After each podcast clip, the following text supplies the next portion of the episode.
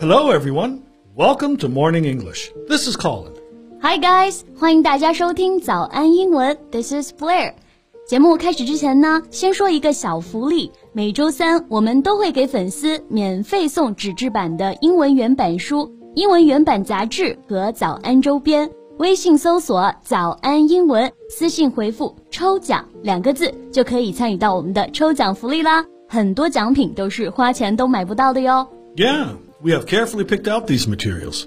They are excellent for learning English. If you can finish one book, your English will surely be better. So go to the WeChat official account for the lottery right now. Good luck to all of you. Colin，今天我们来聊一聊你最感兴趣的话题吧。 Oh, and what is my favorite topic, may I ask? Models。 okay, fair enough. But just so you know, I prefer plus size models. 好的，没问题啊。那在你年轻的时候，well, which is a long, long time ago, you probably don't remember it。但是你年轻的时候最火的模特是谁呀、 Well, first of all, thank you. That's insulting. and the answer would be Linda Evangelista, Naomi Campbell, Cindy Crawford, Christy Turlington, and Claudia Schiffer. 大家看啊，每次说到超模这个话题的时候呢，我们 Colin 老师简直就是如数家珍。I don't think you can say our names that quick. I was just answering your question. OK，不开玩笑了啊。我们康林老师刚刚说到了五个超模呢，也就是大名鼎鼎的初代超模 Big Five。他们呢，不论是身材、颜值还是专业能力， 放到现在看也找不出丝毫可以诟病的地方啊，简直是模特圈的神话。 so we are talking about the big five today? No, we're going to talk about a supermodel that almost made it to the Big Five. What's her name? Karen Mulder. Do you know her? Karen Mulder. I just read some news about her the other day. She is absolutely gorgeous. 没错啊，我们今天的主人公 Karen Mulder 也是红极一时的模特。大家可以看我们的这个配图，绝对是 金发碧眼十足的美人，对不对？那今天我们就来跟大家聊一聊她的故事吧。我们今天的所有内容呢，也都整理成了文字版的笔记，欢迎大家到微信搜索“早安英文”，私信回复“笔记”两个字来领取我们的文字版笔记。So, Karen Mulder was born in 1970 in the Netherlands. 对，Karen 一九七零年出生啊，是一个荷兰模特。And by her second year on the runway, she was modeling for luxury brands like uh, Valentino, Yves Saint Laurent, Dior, Versace, and Giorgio Armani. 对，那在 Karen 从事模特行业的第二年啊，就已经为各大高奢品牌走秀了。那这里有个词我们可以学习一下，runway。我们之前有学习过 runway，它表示飞机的跑道。那这里啊，runway 它表示模特走秀的那一个 T 台。 Yes. Here, runway means a platform along which models walk in a fashion show. 对，那我们刚刚也说到了 Karen 走过秀的这些品牌，像是华伦天奴、圣罗兰、范思哲等等啊，都是特别特别贵的，对不对？我们叫做奢侈品。这个奢侈品用英文表达就是 luxury。 Right, yeah. Um, luxury is something, well, expensive, which is not at all necessary, but which gives you great pleasure. 对，没错。 所以她就算是很成功的超模了，对不对？ yeah, for many years, she was among the 10 best paid models in the world.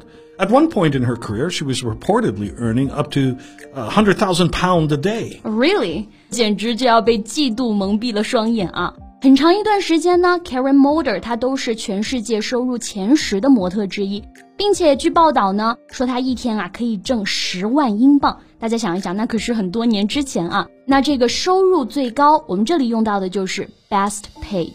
Yes. In 2000, uh, uh, Mulder retired from modeling for several years. She made her acting debut in a French short film in 2001. 我们说唱而优则演啊，Karen 她属于走秀优而演。两千年短暂的告别自己的模特生涯之后呢，她也在电影方面开始努力。二零零一年迎来了自己的一个电影首秀，这个首秀啊，我们就用 debut 这个词来表达。 Right. The debut of a performer or sports player is their first public performance, appearance, or recording. 对，听上去一切都是那么的岁月静好，对不对？ 不过其实啊，有一些美好外衣隐藏下的呢，可能是最丑恶的真相。 That's exactly right. In October 2001, she was interviewed on a French show. During the show's taping, she claimed that various people had tried to rape her, including top executives at her former agency. 天哪，我们看似光鲜亮丽的背后呢，可能都隐藏了最不为人知的秘密。在两千零一年一次电视采访中啊，Karen 就爆出她被数人强奸的这个事实，还包括她前公司的高层。那这里呢有两个词我们可以学习一下，第一个强奸 rape，第二个 top executives 表示高层、高级管理者。 Yes. An executive is a person who has an important job as a manager of a company or an organization. For example, you can say a chief, senior, top executive in a big company. 对，那我们这里呢就可以用 chief、senior 或者 top 来修饰 executive 这个词。 Right. Well, I also checked some news about her and it was mentioned that there was this show, but it's nowhere to be found. Yeah, well, the producers of the show did not broadcast the interview and the recording was erased. 难怪我们在网上看不到这个采访啊！原来是这个采访呢，并没有按照预期的播放，而是被取消了，并且录像的内容呢也全部被删除了。我觉得肯定是他前公司施压了，对不对？ Yeah, what else can it be? 不过后来 Karen 还是有接受其他的采访啊。 那在采访里面呢，Karen 更是爆出了更加让人震惊的时尚界内幕。 Yeah, she has told how she was raped and fed hard drugs by evil and vicious men in the fashion world. 天呐，所以不仅仅是强奸啊，前公司的人呢还给他喂毒品。我们知道，一旦上瘾之后是非常好控制一个人的，对不对？那 Colin，这个 hard drugs 是什么意思呢？ So, a hard drug is a powerful illegal drug, such as heroin, that some people take for pleasure and uh, they can become addicted to. 哦，那这个 hard drug 我们就可以翻译为强烈致瘾的毒品，也就是我们说的硬毒品啊。比如像是海洛因这种，那是不是有 hard drugs 也有 soft drugs 呢？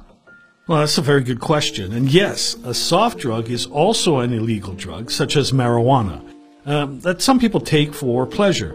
And it's not considered very harmful or likely to cause addiction. 啊，那有 hard drug 相应的呢就有 soft drug。soft drug 相对于来说呢就没有那么高的成瘾性，我们叫做软毒品，比如说大麻啊。不过不管是 soft 还是 hard，大家都不要尝试啊，绝对不能尝试。我们要做遵纪守法的好市民。OK，那我们继续回到刚刚说的 Karen 的采访。Okay, so she also claimed that she was forced to sleep with powerful men, including a member of a European royal family, uh, to get a better catwalk work. 对呀、前公司强迫他去跟那些人陪睡，甚至呢还包括欧洲的皇室。我知道是哪个皇室。 The infamous Prince Albert. 对，来自摩纳哥的阿尔贝亲王啊，他呢也是经常花边新闻缠身，对不对？ Well, Albert himself has been linked with a succession of models and actresses and has admitted to fathering two illegitimate children. 这个阿尔贝亲王也是有私生子的啊，这个私生子我们就叫做 illegitimate children。 Yeah, a person who is illegitimate was born of parents who were not married to each other. 我们说漂亮姐姐实惨啊，而且不仅仅是她，对不对？其他的女孩子呢也有类似的遭遇。 Yeah, Karen said people tried to kill her, and girls from her former company were used as sex slaves by senior figures in the police and French government. 她前公司的女孩子呢，就也被当作性奴隶，以供一些大人物享用，简直就是丧心病狂啊！ Well, that's why she was suffering from serious mental issues after that. 那经过这一系列的遭遇呢，Karen 也是在很长一段时间内饱受精神疾病的摧残。 Years later, she finally got the life she always wanted, and now she is just a happy mother. 唉，庆幸啊，现在人到中年的 Karen 呢，也是剪去了标志性的长发，回归了家庭。或许不再美艳绝伦，不再被疯狂追逐的时候，她才能拥有这样的平静生活吧。OK，那我们今天的节目呢，就先到这里了。最后再提醒大家一下，我们今天的所有内容都整理成了文字版的笔记，欢迎大家到微信搜索“早安英文”，私信回复“笔记”两个字来领取我们的文字版笔记。Thanks for listening, everyone. This is Colin. And this is Blair. See you next time. Bye. Bye. This podcast is from Morning English. 学口语就来早安英文。